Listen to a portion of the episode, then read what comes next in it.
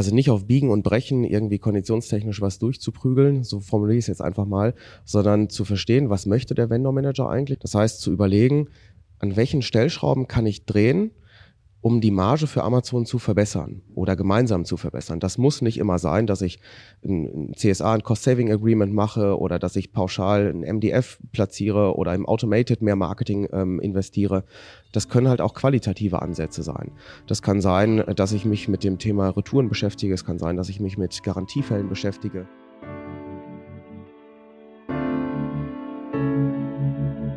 Ahead on Marketplaces, der Podcast für mittelständische Unternehmen. Präsentiert von MoveSell, deinem Partner für Amazon-Strategien und Tools. Mit Moritz Meyer und Florian Vettel.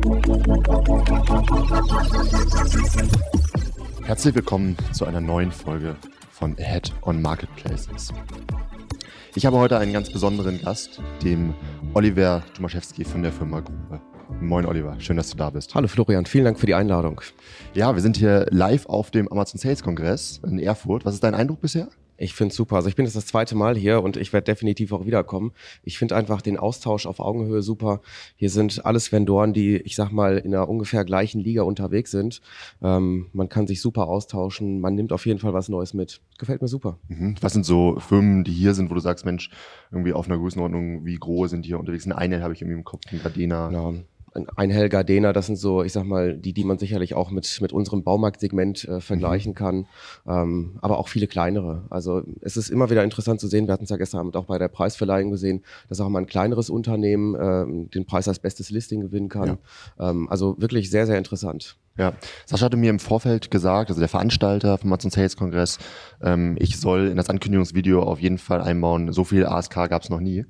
ähm, und äh, ich habe da recht. Ne? Also jetzt auch mit dem Live-Podcast auf der Bühne, mit dem äh, Amazon, äh, mit dem ASK Award, verschiedenste Vorträge, irgendwie drei Stages. Ich habe auch mit dem einen oder anderen gesprochen, ähm, der sagte, in den letzten Jahren ähm, war es für mich immer recht einfach zu entscheiden, wenn ich drei Tracks hätte, okay, wo gehe ich hin? Und jetzt ist mittlerweile die Qualität der Speaker, der Marken, ähm, der Cases allgemein so hoch geworden, dass man teilweise schon so ein bisschen Stress hat, okay, wo gehe ich denn jetzt hin überhaupt? Absolut, ja. Ja, tatsächlich. Also äh, das letzte Mal war ich alleine beim ASK gewesen und jetzt haben wir uns immerhin schon mal verdoppelt. Da drüben sitzt Daniel, auch von Gro mit dem Team dabei. Das heißt, wir konnten uns jetzt zumindest schon mal so ein bisschen aufteilen und überall so die besten Sachen mitnehmen. Absolut, alright. Dann lass uns mal reinstarten. Ähm, hol uns doch mal ab. Äh, wer bist du und was machst du? Ja, gerne. Ja, also mein Name ist Oliver Tomaszewski, bin 33 Jahre alt, wohne, dass man das mal so rein grob einordnen kann, so zwischen Sauerland und Ruhrgebiet, ganz kleiner Ort. Ähm, bin äh, bei der Firma Grohe zuständig für den Bereich E-Commerce, leite also ähm, äh, den E-Commerce für Deutschland, Österreich, Schweiz, äh, die Region Center Europe und äh, bin neben Grohe auch noch äh, zusätzlich Geschäftsführer der D-Commerce GmbH.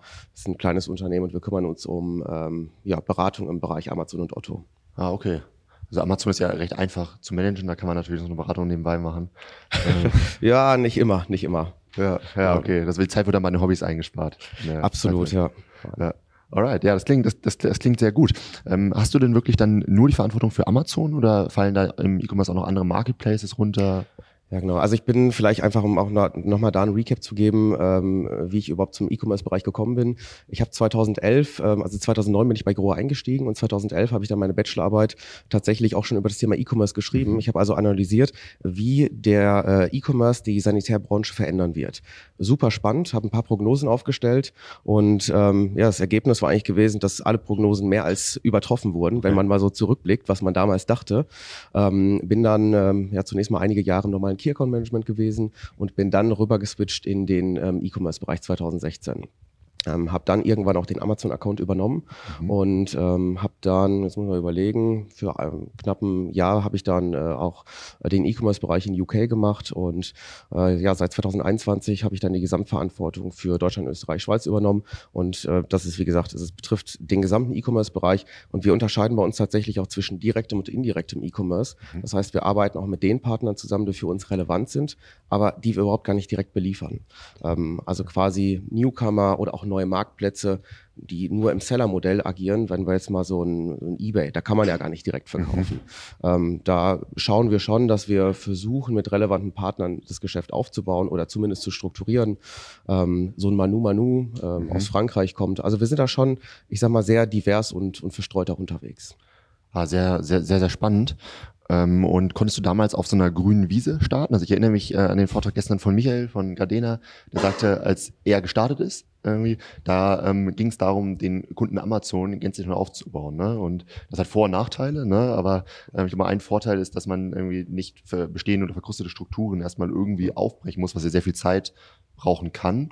Ähm, wie war die Ausgangssituation bei dir damals? Ähm, also wir hatten quasi mehr oder weniger freies Handlungsfeld und es ist so ein bisschen, ich sag mal, wie so ein Startup im Unternehmen gewesen. Das heißt, wir haben unsere eigenen Contents gemacht, wir haben also alles irgendwie selbst gemacht und konnten das frei gestalten. Ähm, und Amazon war natürlich noch nicht so auf dem Radar gewesen, wie es heute ist. Ähm, Amazon ist jetzt einfach, du kommst an Amazon quasi nicht mehr vorbei.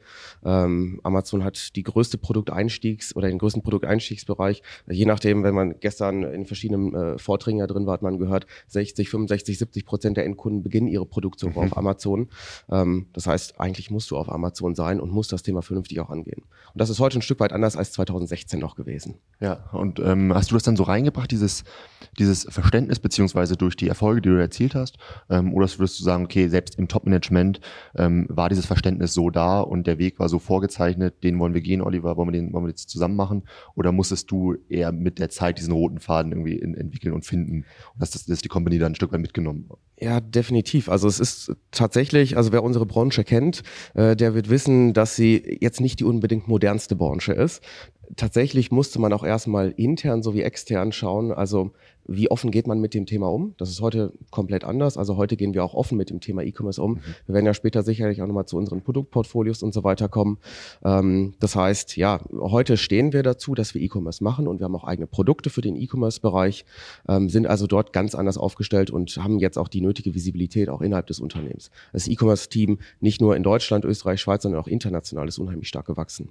Ja, ja, beeindruckend. Ich finde, das irgendwie ähm, unterschätzt man immer, gerade mit so konventionellen Branchen, die einfach historisch gewachsen sind mit der Zeit, ne, mit bestehenden Vertriebsstrukturen, Handelspartner etc., dass es gar nicht so einfach ist, da so eine Entscheidung halt zu treffen, dass man das nicht von heute auf morgen macht, weil man halt total viele verschiedene Interessensgruppen hat. Absolut, ja. Also wie gesagt, gerade diese politische Komponente, die ist wirklich nicht zu unterschätzen. Mhm.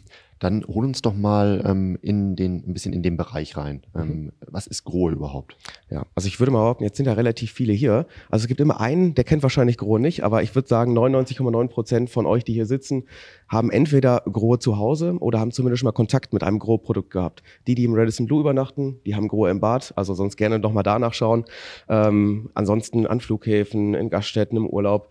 Ähm, ja, kurz zusammengefasst, wir machen Armaturen, also wir machen Produkte, die das Leben von äh, unseren Kunden einfacher und nachhaltiger machen sollen. Das heißt, ähm, Badlösungen, äh, Küchenarmaturen, Duschsysteme, Handbrausen, äh, Betätigungsplatten, Sanitärsysteme, um nur so mal ein paar Kategorien zu nennen, in denen wir aktiv sind. Wahrscheinlich auch eine recht große B2B-Komponente dann da drin. Ne? Absolut, ja. Deshalb vorhin ja dieses, dieses Thema der Politik, die man mhm. hatte. Ähm, absolut, ja. Alright. Ähm, dann nimm uns doch mal auf so eine kleine Amazon-Reise mit. Du bist jetzt einige Jahre dabei. Ähm, welche Meilensteine habt ihr so genommen? Also wie habt ihr, wie habt ihr euch entwickelt auf dem Weg? Ja. Wo steht ihr heute?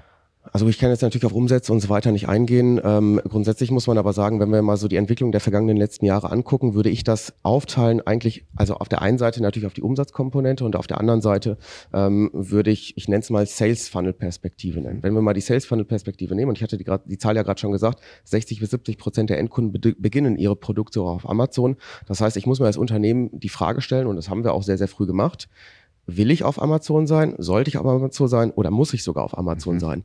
Und die Antwort war für uns gewesen, und zwar völlig unabhängig davon, ob wir auf der Plattform selber verkaufen oder nicht, ja, wir müssen auf Amazon sein, weil der Kunde fängt dort an zu suchen. Das heißt, heute sind es, wie gesagt, diese knapp 70 Prozent. Wenn ich heute als Unternehmen nicht auf Amazon bin, dann existiere ich in 70 Prozent des Sales Funnels dieser Kunden nicht. Und ich fand gestern äh, in den Eröffnungsvortrag von dem Kai von der äh, IFA sehr interessant, der ähm, über das Thema Showrooming gesprochen hat, aber auch den Effekt andersrum. Das heißt, wenn wir jetzt davon ausgehen, 70 Prozent der Kunden beginnen ihre Produktsuche auf Amazon, aber 50 Prozent der Online-Kunden, die ursprünglich mal angefangen haben, kaufen nachher gar nicht online, dann ist es für mich als Marke unheimlich wichtig, auf Amazon vernünftigen Content zu haben, visibel zu sein, einen guten Markenauftritt zu haben, damit der Kunde mich findet. Also, wie gesagt, 2016 äh, angefangen. Wir haben das Thema Stück für Stück weiterentwickelt. Ich würde sagen, wir, wir haben heute einen sehr, sehr guten Content-Auftritt, haben in den letzten Jahren auch sehr, sehr viel Geld dafür in die Hand genommen, haben die Teams ausgebaut, ähm, um eben als Marke vernünftig gut dargestellt ähm, auf Amazon zu sein. Von wie vielen Produkten redet man da so? Es kommt jetzt drauf an, äh, wie man das sieht. Also wenn man jetzt Ersatzteile und so weiter dazu zieht, ähm, ich sag mal roundabout sind es ungefähr viereinhalbtausend Asins. Mhm. Ja, sehr spannend. Ähm, und äh, wir beobachten beim Kunden, dass diese B2B-Komponente mehr und mehr Einzug in diese Marktplatzwelt findet. Ähm, ihr cuttet ja, glaube ich, relativ hart ne, zwischen B2B und B2C. Genau, das hat sich auch ehrlicherweise ein Stück verändert, weil wir hatten früher ein Portfolio, das galt quasi für alle. Ähm, und wir haben das äh, vor, jetzt muss ich mal überlegen, vor anderthalb, zwei Jahren so ungefähr, haben wir unsere Produktstrategie verändert. Das heißt, äh, Grohe hat sich überlegt, wer ist eigentlich unsere Zielgruppe? Und wir haben anhand der Zielgruppe ähm, dann entsprechende Produktkategorien gebildet. Also es gibt die, die größte Zielgruppe B2B ist der Handwerker. Ähm, der wird bedient über den Großhandel. Der macht meistens Produkte, die etwas komplexer sind, die meistens hinter der Wand verschwinden. Also das, was der Endkunde nicht mehr sieht, das ist hinter der Fliese. Mhm. Ähm, das heißt, es gibt ein Portfolio, das nennt sich Grow Professional. Dann gibt es ein Portfolio, das adressiert den Endkunden im Küchenstudio, der sich eben eine, eine komplette Küche äh, gestaltet. Das ist ähm, die Grow mhm. Water Systems ähm, Ecke. Dann haben wir aber auch Kunden im, im hochwertigen Premium-Bereich. Das sind Architekten, das ist dann Grohe Spa. Und dann gibt's aber auch den Endkunden, also euch alle, die schlussendlich ähm, auch Produkte kaufen, im Bad austauschen. Und da haben wir sehr, sehr schnell gemerkt, dass sich die Bedürfnisse des Endkunden verändert haben. Mhm. Ähm, auch da um mal wieder so ein paar Zahlen zu nennen. Wir haben in Deutschland so circa 40, 45.000 Handwerksbetriebe und jedes Jahr verlieren wir um die 1000 Betriebe. Woran liegt das? Weil unser, weil der Beruf des, des klassischen Installateurs nicht wirklich sexy ist. Man sagt bei uns in der Branche auch Gaswasser scheiße. Mhm. Ähm, da hat einfach diese die junge Generation keine Lust drauf. Die wollen alle studieren, die wollen am Rechner was machen. Ähm, Wobei ich sagen muss, also der Beruf ist ja nicht mehr so wie früher. Das heißt, alle, die sich, die vielleicht noch, die ihrer zuhören und noch keine Idee haben, was sie mal machen sollen, es stehen goldene Zeiten bevor als Handwerker, weil es einfach zu wenig Handwerkskapazitäten gibt. Ähm, das heißt, ähm, Problematik ist, es gibt immer weniger Handwerker. Die Endkunden wollen aber ihre Bäder neu gestalten. Und wenn wir jetzt auch mal so an Corona zurückdenken, die Leute waren zu Hause, die Baumärkte waren zu, man konnte also quasi faktisch nirgendwo was einkaufen und der Handwerker ist sowieso schon mal nicht zu dir gekommen, wenn es darum ging, ich sag mal, eine Handbrause auszutauschen oder einen Wasserhahn auszutauschen, der irgendwie leckt. Das heißt, wir haben uns überlegt, wie können wir diesen Endkunden ansprechen und haben uns in, auch in anderen Branchen mal angeguckt, insbesondere in der Möbelbranche, wie machen die das eigentlich? Und jeder von uns hat sicherlich schon mal ein IKEA-Produkt gekauft. Und wenn du bei IKEA bist, kaufst du ein Produkt, das, das baust du selbst auf, das montierst du selbst und meistens ist auch noch ein Werkzeug drin, damit du das Produkt mal ähm, aufbauen kannst. Das heißt, wir haben als letzte Kategorie Grohe Quickfix eingeführt vor einiger Zeit und diese Produktkategorie äh, adressiert im Prinzip Endkunden und basiert im Prinzip auf drei Säulen. Das heißt, wir haben einmal eine Montageanleitung drin, die sich wirklich, ich sag mal, am IKEA, am IKEA-Gedanken orientiert. Super einfach, du musst im Prinzip nicht lesen können, du kannst das Ding sofort verstehen. Nicht so wie unsere alten Anleitungen. Die hießen auch nicht Bedienungsanleitung, sondern technische Produktinformationen. Mhm. Also der Name war schon unsexy. Jetzt haben wir eine Montageanleitung. Das ist der erste Baustein. Der zweite Baustein ist, dass wir ein Montagevideo haben. Da ist ein QR-Code auf der Verpackung drauf, du kannst es direkt scannen und du siehst dann auf YouTube, wie wird das Ganze montiert. Und ganz wichtig, wir haben bei den Produkten, die den vollwertigen Quick-Fix-Ansatz äh, umsetzen, haben wir auch ein Werkzeug drin, sodass der Kunde selber ähm, umsetzen kann. War natürlich erstmal eine, ich sag mal, relativ große Diskussion auch mhm. gewesen. Aber um zurückkommt auf diese, diese Problematik zu kommen, dass es immer weniger Handwerker gibt, es ist einfach nie, der ist da. Kunden sind immer aufgeklärter und wenn es um so eine Kleinigkeit geht, wie ein, eine Handbrause auszutauschen, das dauert zehn Sekunden, ja. eine Armatur auszutauschen. Also wir haben mal äh, äh, testweise im Team haben wir die Stoppuhr ähm, äh, gehalten und haben geschaut, wie lange braucht man. Also bis in anderthalb Minuten maximal. Wenn du es das erste Mal machst, äh, hast du so eine Armatur ausgetauscht. Das heißt, Wahnsinn. in den Need sind wir genau reingegangen. Ja, Wahnsinn. Und grohe Quickfix, ist das ähm, irgendwie bei euch jetzt einfach nur eine Bezeichnung für eine Linie oder eine, eine, eine gänzlich neue Marke? Es ist eine Subbrand. Mhm. Ähm, das heißt, wir treten am Markt, also Grohe ist natürlich die Hauptmarke, mhm. die oben drüber steht. Und wir haben, wie gesagt, diese verschiedenen Subbrands. Und in der Endcon-Kommunikation oder auch auf Amazon, wenn man dort in unseren Brandstore reingeht, äh, sieht man sehr, sehr viel in, in unserem, ja, in unserer deutlich moderneren, jüngeren Subbrand Grohe Quickfix.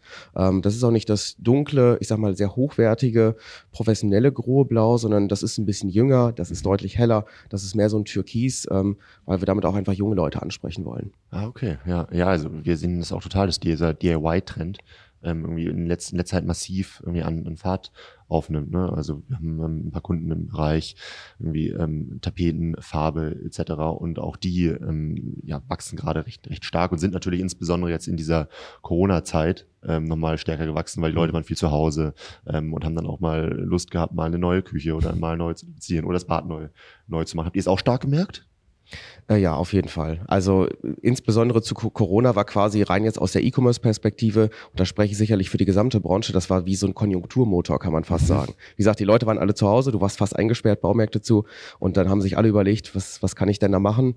Ähm, aber ja, die Trendwende kam dann relativ zügig auch, wenn wir jetzt mal überlegen, ähm, äh, was letztes Jahr passiert ist. Wir hatten den Ukraine-Krieg, dann die Inflation darauf folgend, äh, wir hatten die Energiekrise und ähm, ja, aktuell ist das tatsächlich in der gesamten Branche eine Herausforderung. Also wie kann man den Kunden jetzt dazu bewegen, sich das Bad immer noch schön zu machen, ja. wenn eigentlich alle darüber nachdenken, ähm, dass ich gerade irgendwie die Heizung austauschen sollte oder den Energieträger oder sonstiges. Ja, was ich auch noch ganz spannend fand, du hast das Thema Education angesprochen. Ähm, ich kenne das auch von, von anderen Marke, von anderen Marken, zum Beispiel Kao. Ähm, Kao ist das Unternehmen hinter Google, John Frieder, Co. und die verkaufen so Haarpflegeprodukte. Mhm. Ähm, und für die ist es eine wahnsinnige Herausforderung, ähm, in äh, festen Strukturen wie bei Amazon ähm, dieses Education-Thema voranzubringen. Das heißt, wie kann ich die Leute mitnehmen ähm, auf, auf, auf der Reise, okay, wie finde ich heraus, welcher Haartyp ich bin, welche Produkte muss ich kombinieren ähm, und so weiter. Das heißt, äh, dieses Thema Education äh, mit den Montageanleitungen und so, hat das jetzt eure Amazon-Content-Strategie auch irgendwie beeinflusst? Habt ihr da vieles neu verändert? Absolut, ja. Also wir sind deutlich emotionaler geworden. Mhm. Also wenn man sich unsere alten Bilder anschaut, dann ist es wirklich so, dass man eigentlich in der klassischen Welt von vor fünf Jahren, da hast du Bäder gesehen, die sind utopisch, die hat niemand von uns. Also ich, vielleicht einer im Raum. Das sind dann so 50 Quadratmeter Bäder. Das ist halt nicht das, was eigentlich das durchschnittliche Bad widerspiegelt. Da haben wir die Bildsprache schon massiv verändert mit QuickFix. Das heißt, wir adressieren den ganz normalen durchschnittlichen Bürger, äh, deren Badezimmer hat, ich sag mal, das ist zwischen 5 und 15 Quadratmeter groß wo alles funktional drin ist. Mhm. Ähm, wir haben also A, die Bildsprache verändert, wir haben auch Menschen aufs Bild draufgebracht, Emotionen auf die Bilder draufgebracht, aber wir haben auch erstmalig wirklich darüber nachgedacht, wie kann man Content E-Commerce gerecht aufbereiten. Das heißt, ich sage mal der Klassiker, es kommen Texte mit aufs Bild. Wir haben Infografiken, Hotspot-Grafiken, wir machen Videos deutlich emotionaler. Wir machen keine, ich sag mal, Image-Videos mehr, die anderthalb Minuten sind. Das guckt sich sowieso kein Mensch auf der Amazon-Produktdetailseite an, sondern wir machen deutlich kürzere Videos, die einfach, also punktgenau 15, 20, 25 Sekunden maximal sind, ähm, um da den Endkunden besser anzusprechen. Ja. Ja, also kann ich auch äh, selbst irgendwie ganz gut, ganz gut nachvollziehen. Ne? Also ich, äh, ich erinnere mich auch, ähm, dass es vor einiger Zeit eben wirklich diese, diese großen, irgendwie beeindruckenden Bäder gab. Wenn ich mal mein Bad zu Hause reflektiere, ich habe ich habe zwei Bäder, muss man dazu sagen, die sind aber beide nur drei Quadratmeter groß. Weil Welche Marke hast du denn im Bad? Das ist eine gute Frage. Das ist, ähm, das ist eine, eine, eine Altbewohnung, das ist noch getrennt, das ist Duschraum und irgendwie mhm. Toilettenraum. Ähm, und ich würde mal sagen, das, was vor 50 Jahren wahrscheinlich modern war. Okay. Also für, also dann wird's mal Zeit. Ich kenne einen guten Hersteller, also. äh, okay. äh, lass, lass mich gerne beraten. ähm, alright, dann äh, nimm uns doch mal mit ähm, in euren Amazon-Kosmos. Fangen wir vielleicht mal an ähm, mit, mit dem Team, in dem du arbeitest. Ihr seid damals mit zwei Leuten gestartet, beziehungsweise du warst Person Nummer zwei. Ähm, wie seid ihr heute aufgestellt? Ja. Auch da muss man nochmal unterscheiden. Da mache ich vielleicht nochmal einen Schwenk auf Gesamt-E-Commerce und dann das Amazon-Team. Also von der Gesamt-E-Commerce-Struktur in Deutschland, Österreich, Schweiz, die Dachregion, äh, sind es mit mir zusammen, sind wir sechs Vollzeitangestellte, die sich den ganzen Tag nur um E-Commerce kümmern.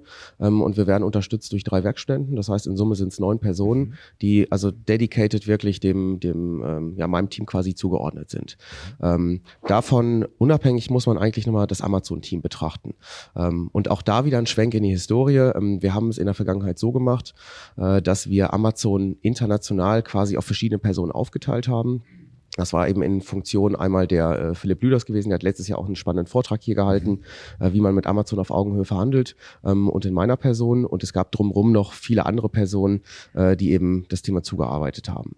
Ähm, jetzt haben wir glücklicherweise, ich hatte ja vorhin schon kurz gesagt, Daniel Pohlmann äh, ist letztes Jahr im Mai mit ins Team dazugestoßen ähm, und wir sind jetzt in der glücklichen Situation, dass eben der Philipp und ich diese Themen ähm, ja abgeben können an den Daniel und dass der Daniel sich äh, Vollzeit quasi um Amazon kümmern wird und wir werden um Daniel herum oder sind auch gerade dabei, äh, quasi ein, ein, Team aufbauen, äh, das eben, ja, ich sag mal, in Deutschland die Marketing-Team supportet, eine Content-Managerin, die das Thema mit supportet.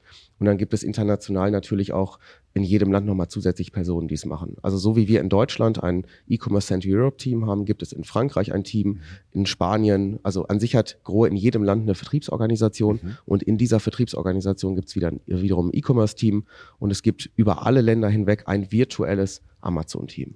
Ah, okay, ja. Ja, das ist sehr spannend. Also ich finde, man hört das immer häufiger jetzt von größeren Marken, dass die halt ähm, diese zentral gesteuerten Teams haben, aber trotzdem gewisse Kompetenzen in einzelnen Ländern lassen, ne, was ja, was ja, ja. total sinnf sinnvoll auch ist. Ähm, aber ihr habt ja trotzdem sicherlich eine, eine Ebene, auf der ihr euch austauscht. Ne? Irgendwie, keine Ahnung, so ein, äh, der Peter von Schleich hatte, hatte äh, gestern erzählt, die haben so ein ähm, Monthly Amazon Business Review. Ähm, wie ist das, wie ist das bei euch? Ja, also wir haben auch natürlich regelmäßige Austausche mit den äh, lokalen Key Account Managern, ähm, wobei von der Aufteilung von den Verantwortlichkeiten ist es eher so, dass wir versuchen, sehr, sehr viel zentralisi äh, zu zentralisieren mhm. ähm, und eigentlich, wenn man das jetzt mal grob zusammenfasst, die Content-Arbeit nur noch lokal in den Märkten verbleibt. Ähm, die Marketingaktivitäten werden teilweise auch noch äh, lokal gemacht, ähm, aber wir probieren schon sehr, sehr viel zu zentralisieren. Mhm.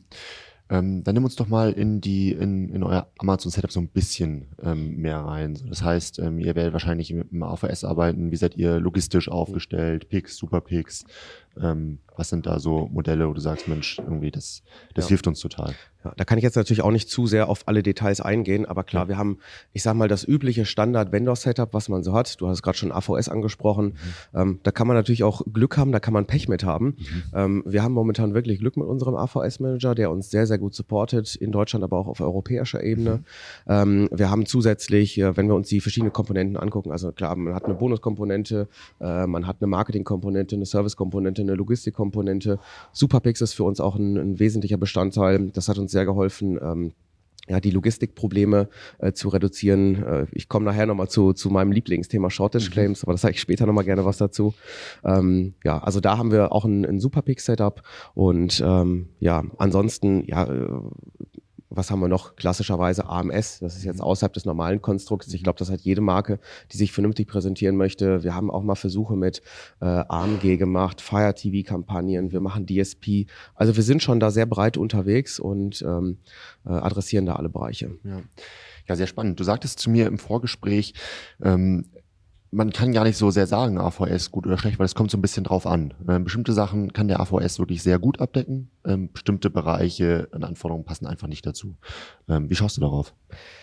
Ja, tatsächlich, äh, man kann Glück und man kann Pech haben. Äh, aus meiner Sicht ist es die eher die Frage, wie steuere ich oder wie, wie manage ich meinen AVS-Manager? Häufig ist es ja so, gerade die jungen AVS-Manager, die anfangen, eigentlich bildest du die aus und nicht Amazon bildet die aus. Du weißt ja mehr über Amazon als der AVS-Manager. Das kannst du aber auch zu deinem Vorteil nutzen, wenn du halt sagst, pass mal auf, ich hätte gerne das und das und der eine AVS-Manager sagt, nee, kriegst du nicht und der andere sagt, ja, okay, kein Problem, ich ziehe dir die Analyse. Das heißt, es ist eigentlich eine Frage, wie steuere ich den, wie oft habe ich mit dem meine Meetings, äh, welche Aufgaben hat der und wie gut ist der schlussendlich auch innerhalb von Amazon vernetzt und kann die Themen dann umsetzen. Ja. Spannend. Hast du da so ein, zwei Learnings gesammelt, wo du sagst, Mensch, irgendwie, das hätte ich gerne früher gewusst, irgendwie, wie ich den AVS da in bestimmten Bereichen besser steuern hätte können? Ähm, ja, also jetzt nicht nur den AVS, es gibt so ein paar allgemeine Learnings. Äh, Im AVS-Bereich ist es, wie gesagt, dass ich finde, man sollte einfach versuchen, immer und immer wieder die Themen, auch wenn Amazon Nein sagt, nochmal zu platzieren mhm. und zu versuchen, eben die Analysen zu bekommen, die man braucht oder an, an die Insights zu kommen, die man gerne haben möchte. Ansonsten äh, ja, gibt es noch ein paar weitere Insights, die oder ein paar weitere Learnings, die ich für mich so über die letzten Jahre eigentlich festgehalten habe. Ja, ja also wir sehen das ja auch. Wir haben ja auch als äh, Agentur einen dedizierten Ansprechpartner bei Amazon. Mhm. Ähm, und das, was du jetzt wieder gibst, würde ich auch eins zu eins bestätigen. Also es ist Wahnsinn, für, das es, für was es dann doch alles spezielle Insights gibt, ähm, wie es dann auch immer die Vergleiche mhm. gibt ne, mit, also also die Benchmarks mit ähnlichen Marken. Ähm, und, und also ich erinnere mich jetzt zum Beispiel bei einer Marke, da haben wir mal uns sehr mit dem Thema Wiederholungskäufe beschäftigt. Ähm, und da haben wir auch dann ähm, vom AVS eine genaue Übersicht bekommen, okay, wir haben äh, hier bei der Marke, äh, bei, bei unserer Marke jetzt x Prozent Wiederholungskäufe ähm, und bei der, bei, bei ähnlichen Marken sind wir aber irgendwie zehn Prozent drüber mhm. ähm, oder so. Ne? Das ist schon, ich glaube, man muss sehr genau wissen und lernen, welche Fragen man stellen kann. Absolut, ja. ja definitiv. Dann, ähm, bevor wir jetzt in das Thema Logistik, Shortage Claims etc. Ähm, einsteigen, ähm, vielleicht noch eine, ähm, eine Frage zum Thema Content. Du sagtest mir schön, Content ist King. Ne? Das irgendwie hören wir, hören wir seit Jahren ähm, auf dem Amazon Salescast. Trotzdem ähm, finde ich die Frage an, an dich wert, weil ich sehr spannend finde, wie das Ganze ähm, angeht. Äh, wie, wie schaust du auf den Bereich? Also du bist ja nie fertig damit. Also ja. du musst ständig deinen Content optimieren und es gibt sicherlich auch noch bei uns intern einfach aus Kapazitätsgründen Optimierungspotenziale, dass wir das Thema Keyword-Analyse vernünftig angehen. Ähm, ähm, einfach, dass du in, also wirklich über diese viereinhalbtausend SKUs schaffst, irgendwann mal eine vernünftige Basis reinzusetzen. Aber Content ist King, das stimmt. Und wer vernünftigen Content hat, der spart ja auch, ich sag mal, in den zweiten Steps. Du hast eine bessere Conversion Rate, du hast bessere Kampagnen, du gibst weniger äh, für deine Werbung aus. Ähm, die Basis für erfolgreichen E-Commerce ist vernünftiger Content. Ja, ja, ganz, ganz ohne Frage. Ne? Gerade wenn man einen gewissen Education-Anteil halt hat, ne? wie willst du ihn ja. sonst transportieren? Alright, ähm, dann sagst du vorhin, äh, das, das Thema ähm, Logistik, Claims ist ein kleines Leidenschaftsthema für dich. Ähm, genau, das ja, das war eines, eines der Learnings tatsächlich gewesen über die vergangenen Jahre. Ähm, also ich kann jedem, auch die hier sitzen oder die zuhören und die sich mit Amazon beschäftigen, nur empfehlen. Und ich weiß, ihr hasst es alle, aber lest das Vendor Manual einmal durch. Ich weiß, es sind hunderte Seiten und das ist ja schlussendlich nicht alles, mhm. sondern es gibt da noch Prep-Anweisungen, die stehen ja gar nicht im Vendor Manual mhm. drin, die musst du dir mal separat runterladen. Dann gibt's Hilfeseiten, dann gibt's Sachen, die kriegst du über ein AVS. Also das sollte man alles lesen, damit man versteht, wie man diese Shortage Claims reduzieren kann. Also ich bin mir sicher, jeder von euch hat schon mal das Thema Shortage Claims gehört, klassische Fehlmengen. Ähm, und das ist ein Thema, mit dem haben wir uns in den letzten Jahren sehr, sehr intensiv beschäftigt. Und also nur mal so ein paar, ein paar Buzzwords zu nennen, also License Plate Receipt, vernünftige ähm, Etiketten gestalten, dann SSCC Codes, also wie übermittelt oder was steht quasi eigentlich hinter der Lieferung. Ähm, Prep-Anweisungen, ähm, dann haben wir die CLI-Thematik, also Kartenlevel Information was übermittle ich eigentlich, was befindet sich mhm. im Karton. Ähm, und wir hatten auch gestern im Vortrag schon mal das Thema gehört, Kaizen-Workshops. Mhm. Ähm, auch das ist eine Thematik, die wir gemacht haben, kann ich auch wirklich nur jedem ans Herz was legen. Ist das? Ein Kaizen-Workshop ist, wenn du quasi äh, bei Amazon bist, also fährst ins Lager und schaust dir an, wie wird die Ware eigentlich vereinnahmt. Mhm. Damit du komplett verstehst, was passiert da, Wann nehmen die die Folie vom Karton runter? Wie scannen die das? Wie arbeitet deren System? Wann wird was ausgeschleust? Das ist wie ein Eye-Opener. Also das, okay. das ist wirklich sehr, sehr hilfreich und es bringt dann Leben in dieses tausend Seiten Vendor Manual, übertrieben gesagt, weil du dann besser verstehst, wie diese Prozesse funktionieren. Und ähm, das haben wir damals gemacht und das hat uns sehr, sehr geholfen. Mhm. Was würdest du sagen? Du hast jetzt mit, du hast verschiedene Themen jetzt hier angerissen. Was wäre jetzt so deine, deine Annahme? Was ist das Thema, wo wahrscheinlich hier bei den meisten Zuhörern oder bei den meisten größeren Marken ähm, so das Potenzial liegt. Ähm, worauf sollte, was, was sollte man überprüfen, äh, wenn man sich dort vermutlich deutlich verbessern kann, wenn man da mal ins Detail geht? Also ich würde sagen LPR, License Plate Receipt, das ist die vernünftige Gestaltung des Etiketten, äh, also des Labels, das schlussendlich auf die Palette oder auf den Karton draufkommt, in Verbindung mit der CLI, der Kartenlevel Information, dass ich vernünftig per EDI übertrage, welche Daten befinden sich oder welche Artikel befinden sich eigentlich in meinem Karton oder in meiner mhm. Palette. Ja, ja spannend. Ähm, da bist du so weit gegangen, dass du gesagt hast, Mensch, das hat, hat bei Grohe so einen Impact für uns gehabt, ähm, dass du auch gesagt hast, Mensch, das möchte ich auch anderen Marken vermitteln. Genau. So, und das ist ja dieses D-Commerce-Projekt, mit Exakt, dem du jetzt ja. unterwegs bist. Das heißt, neben deiner Tätigkeit bei Grohe unterstützt du da explizit in dem Bereich. Genau, richtig. Aber wir sind ein Team von sechs Leuten und äh, wir kümmern uns darum, dass wir exakt solche Probleme adressieren, uns das mit anderen Vendoren angucken, mit denen Workshops machen und eigentlich diese Pain Points analysieren und dann also auf Geschäftsführerebene meistens diesen, diesen Eye-Opener-Effekt drin haben, wenn dann da steht, oh mein Gott, 250.000 Euro Abzug, wo kommt das denn her? Ja. Das ist nie aufgefallen. Ja klar, weil wenn Amazon dir ständig Fehlmengen äh, oder Shortage-Claim-Abzüge schickt, wo mal 7 Euro, mal 15 mhm. Euro kommen, dann bucht man das schön aus, aber am Ende des Jahres ist es mal schnell ein guter Betrag. Und das sind so Themen, die gucken wir uns an und ähm, die lösen wir dann für die Vendoren oder mit den Vendoren gemeinsam. Ja, ja, ich finde, wenn man sich das, das Wachstum der meisten anschaut, ne, also Amazon ist ja jetzt äh, aktuell bei vielen ähm, ich will nicht sagen am Stagnieren, ähm, aber der Fokus aktuell liegt schon bei vielen ähm, auf das Thema, auf die Kosteneffizienz. Und dementsprechend merkt man, finde ich jetzt auch auf so einer Konferenz wie hier, das merken wir auch in unseren Kundengesprächen,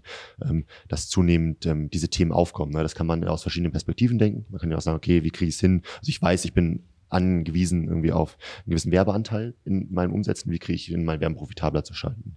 Oder jetzt hier im Vendor-Modell, wie kriege ich es hin, ähm, meine, ähm, meine, meine, meine Fehlmengen zu reduzieren ja. ähm, und da kosteneffizienter einfach zu arbeiten. Im Seller kann man das meine, äh, meine ich genauso machen. Ne? genau, also gerade im Seller-Bereich gibt's halt auch so, dieses, so einige Basics eigentlich, mit denen man sich beschäftigen sollte. Also wir haben auch immer wieder äh, äh, Seller in der Betreuung.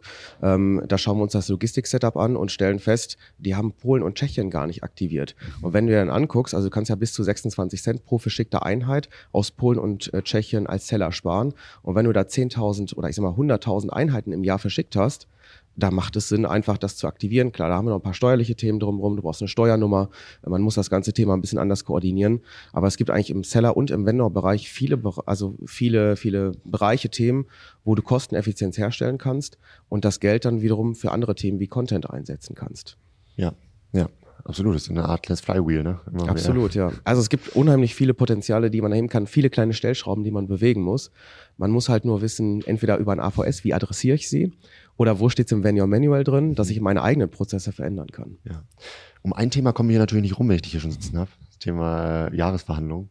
Ähm, wenn ich wirklich wachsen will, ich will mich wirklich verbessern als Vendor. Was sind so die Learnings, die du so im Hinblick auf die Jahresverhandlungen über die Jahre gesammelt hast? Ja. Also ich glaube, ein Learning, und das, wie gesagt, der, der Philipp Lüdes hatte ja letztes Jahr auch einen Vortrag dazu gehalten, war gewesen, dass man versuchen sollte, ähm, sich in die Lage des Vendor-Managers zu versetzen. Das heißt, also nicht auf Biegen und Brechen irgendwie konditionstechnisch was durchzuprügeln, so formuliere ich es jetzt einfach mal, sondern zu verstehen, was möchte der Vendor-Manager eigentlich. Und da gab es ja auch gestern einige interessante Vorträge zu. Ähm, schlussendlich geht es natürlich am Ende um die Net-PPM, aber es geht eigentlich um die Marge, die Amazon mit dir macht. Ja. Das heißt, zu überlegen, an welchen Stellschrauben kann ich drehen, um die Marge für Amazon zu verbessern mhm. oder gemeinsam zu verbessern. Das muss nicht immer sein, dass ich ein CSA, ein Cost-Saving Agreement mache oder dass ich pauschal ein MDF platziere oder im Automated mehr Marketing ähm, investiere, das können halt auch qualitative Ansätze sein. Das kann sein, dass ich mich mit dem Thema Retouren beschäftige. Es kann sein, dass ich mich mit Garantiefällen beschäftige. Ähm, da gibt es so ein paar Themen. Jetzt zu detailliert möchte ich nicht mhm. drauf eingehen, mhm. sonst würde ich natürlich auf unsere Insights zu, zu stark eingehen. Aber vielleicht, vielleicht kriegen wir es ja hin ähm, über den über deine, deine Tätigkeit irgendwie oder über deine Erfahrung, die du auch mit E-Commerce gesammelt hast. Ne? Also es muss ja gar nicht Grohe sein, ähm, ohne jetzt irgendeine Marke ähm, nennen, äh, zu, zu nennen. Hast du da eventuell so einzige, äh, einzelne Fälle im Kopf, wo du sagst, Mensch, da hat's, das hat auf jeden Fall irgendwie ähm, zu einer erheblichen Verbesserung geführt? Ja, also wenn wir jetzt zum Beispiel das Thema Strafzahlung nehmen, mhm. dann gibt es durchaus die Möglichkeit, dass du einmal prozessual quasi ähm, das Thema bei dir umsetzen kannst. Ähm, da hast du auf jeden Fall eine Möglichkeit, also auch Amazon das Leben leichter zu machen, weil warum, warum setzt Amazon eigentlich dieses Thema Strafzahlung ein ähm, oder Chargebacks, wie Amazon es quasi mhm. nennt? Ähm, die machen das, um dich zu motivieren, damit du besser wirst, weil das auf Amazon-Seite Kosten verursacht, weil dort Pakete ausgeschleust werden. Das heißt, beschäftigst du dich damit und kannst über das Jahr hinaus und die, da gab es gestern auch einen interessanten Vortrag zu. Die, das Jahresgespräch wird nicht im Jahresgespräch entschieden, sondern unterjährig. Mhm. Das heißt, wenn du kontinuierlich an deinen Punkten arbeitest und dem Vendor Manager aufzeigst, ja, ich arbeite da dran, meine Chargebacks werden kleiner, meine Shortage Claims werden kleiner, ähm, dann schaffst du es im Jahresgespräch leichter durch die Tür zu kommen und quasi auf Augenhöhe mit, mit deinem Vendor Manager zu verhandeln. Ein anderes Thema ist ähm, Kundenservice. Also wenn du zum Beispiel ähm, Amazon ähm, die Möglichkeit bietest, okay, Amazon muss nicht immer alles austauschen, sondern man kann sich auch an den Hersteller wenden, ähm, kann über ein, äh, über ein Warranty-Programm, äh, kann man dort quasi Amazon ein bisschen Arbeit in, äh, abnehmen. Dann sparen die quasi auch Kontakte äh, oder Kontaktpunkte zum Endkunden und das ist auch eine Möglichkeit, wie du im Jahresgespräch jemandem entgegenkommen kannst. Ja, jetzt verstehe ich auch, warum dieser Workshop ähm, so sinnvoll ist, ne? weil es natürlich das gegenseitige Verständnis absolut essentiell ist. Ne? Ja. Alright, Oliver. Ich schaue so ein bisschen, ähm, bisschen auf die Zeit. Ähm, du hast jetzt schon Zeit rennt. super viel. Genau, also am Anfang waren wir beide noch so ein bisschen, ein bisschen aufgeregt, wie es glaube ich irgendwie immer ist ja. vor, so, vor so einem Podcast und schwupp irgendwie geht die Zeit wahnsinnig schnell rum. Da wir jetzt hier ähm, in einer, in einer Live-Aufnahme sind ähm, und äh, ja auch einige, einige Zuhörer hier haben, ähm, würde ich die Chance gerne noch nutzen, ähm, auch vielleicht die eine oder andere Frage irgendwie aus den Zuschauerreihen mitzunehmen. Das heißt, ich würde jetzt mal ähm, mit meinem Mikro gleich, gleich rumgehen und mir einfach irgendjemanden rausholen und der muss eine Frage stellen. Nein. ähm, sondern äh, wer, wer eine Frage stellen möchte, der, der kann sich natürlich gerne melden, dann laufe ich da mal hin. Ähm, ich es darf aber nur jemand eine Frage stellen, der auch Grohe zu Hause hat. Also vielleicht das schon mal als Basic.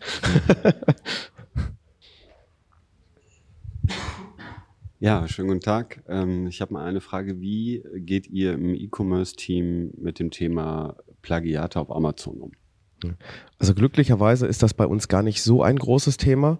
Ähm, wir sind aber, es ist, ich, grundsätzlich sollte sich jede Marke erstmal bei Brand Registry äh, registrieren. Dann gibt's ja die Möglichkeit, wenn du ein paar äh, Fälle eingereicht hast, dann wirst du irgendwann für Project Zero freigeschaltet, sodass du, wenn du Plagiate feststellst oder dass jemand deine Contents benutzt, äh, kannst du dann das Listing ja direkt deaktivieren, ohne dass du Amazon fragst oder dass du einen Anwalt brauchst. Das ist ein super starkes Tool. Ähm, brauchen wir glücklicherweise nur sehr, sehr, sehr, sehr selten. Aber wir haben, also wir machen das auch nicht selber, wir haben auch im Hintergrund Hintergrund eine Agentur, die betreut uns und unterstützt uns, ähm, geht über die Marktplätze, nicht nur Amazon, auch eBay und schaut eben, ob es da Plagiate gibt. Wir haben zwar auch mal Fälle gehabt, äh, wo wir festgestellt haben, da gibt es Plagiate, die wurden aber glücklicherweise schon vorher abgefangen, bevor sie dann äh, schlussendlich auf Amazon gelandet sind. Gut, dann die zweite Frage. Wie viele Leute kümmern sich bei euch darum? Plagiat oder Amazon? Plagiate. Ähm, das ist eine sehr gute Frage. Ich müsste jetzt lügen. Wie gesagt, also wir haben intern ein Team, das ist das Legal Team, beziehungsweise das, das Team, das sich um diese ganzen Zertifizierungssachen und so weiter kümmert. Ich kann dir nicht sagen, wie viele das sind, weil dieses gesamte E-Commerce-Plagiatsthema ist eine Agentur outgesourced, äh, die das für uns managt. Ich weiß nicht, wie viele es sind. Kann ich dir nicht sagen, weiß ich nicht. Oder Daniel, weißt du das vielleicht, wie viele das sind? Grundsätzlich ist erstmal jeder, grundsätzlich ist erstmal jeder angehalten zu gucken und die Augen offen zu halten. Von daher 5 Milliarden Mitarbeiter.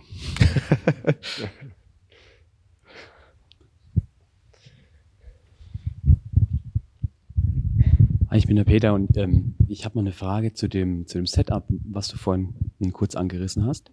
Nämlich, ähm, wenn du jetzt sagst, ihr habt ein zentrales, eine zentrale Amazon-Steuerung, aber wo die Länder auch durchaus Aufgaben haben, ähm, pro Local, kannst du noch mal kurz ähm, skizzieren, was ihr von den Kernaufgaben auf Amazon zentral steuert, auch vielleicht mit Agenturunterstützung und was dann die Länder lokal tun? Vielleicht auch mit lokaler Agenturunterstützung oder komplett selbst? Ja. Also das Thema Advertising haben wir an eine Agentur outgesourced, die macht das für uns, also AMS, DSP. Ähm, wenn wir AMG-Sachen machen, dann ist es manchmal über die Agentur, manchmal über eine Agentur, genau. Ähm, dann ist es manchmal über die Agentur oder über Amazon. Ansonsten haben wir fast alles zentralisiert, bis auf das Thema Content und lokale Marketingmaßnahmen. Aber es schlussendlich, also wie gesagt, wir sind gerade dabei, die Strukturen so ein bisschen zu verändern. Ab 1.4. geht die Gesamt-Amazon-Verantwortung eben ähm, an den Daniel, der dann die Themen konsolidieren äh, wird und eben mit den lokalen Key Account Managern in den Märkten dann ähm, äh, die Sachen auch steuern und, äh, und verwalten wird. Alles klar, danke. Ja, eine Frage haben wir noch. Es klingt so, als hättet ihr es geschafft, eure Prozesse sehr klar anhand der Amazon-Prozesse auszurichten. Und ich stelle mir das nicht so einfach vor, politisch in einer, in einer doch eher tradition, ja, in einer eher, eher traditionellen äh, deutschen Firma die Prozesse dementsprechend anzuschaffen. Wie habt ihr das politisch geschafft, dass ihr jetzt in der Lage seid, euch so äh, klar darauf auszurichten? Ich sag mal, es ist schlussendlich die Visibilität im Unternehmen für den Kunden zu bekommen. Also wir haben wirklich versucht, insbesondere mit der Logistik, nicht die Logistik davon zu überzeugen, dass sie das bitte für den Kunden Amazon umsetzen, sondern die Logistik davon zu überzeugen, dass wir als Unternehmen davon partizipieren. Also sie werden es einfacher haben, weil es kommen weniger LKWs zurück. Dann wird entsprechend die Retourenabteilung weniger Stress haben, weil halt die Sachen auch weniger zurückkommen. Die Buchhaltung hat weniger Stress, weil sie weniger Belege zu buchen haben. Also wir haben wirklich versucht, alle abzuholen und überhaupt nicht darauf einzugehen, was will Amazon eigentlich, sondern was haben wir davon, wenn wir gemeinsam an diesen Themen arbeiten. Aber ja, das ist ein riesiger Change-Management-Prozess gewesen, der sehr, sehr lange gedauert hat. Alright. Dann äh, haben wir es ja beide ohne Stimmverlust geschafft. Oliver, genau. vielen, vielen Dank nochmal, dass du dabei warst, deine Insights geteilt hast. Irgendwie sehr gerne. Erster Podcast, sehr professionell. Ähm, vielen, vielen, vielen Dank. Dank. Ja, danke auch für die Einladung und äh, viel Erfolg weiterhin. Danke.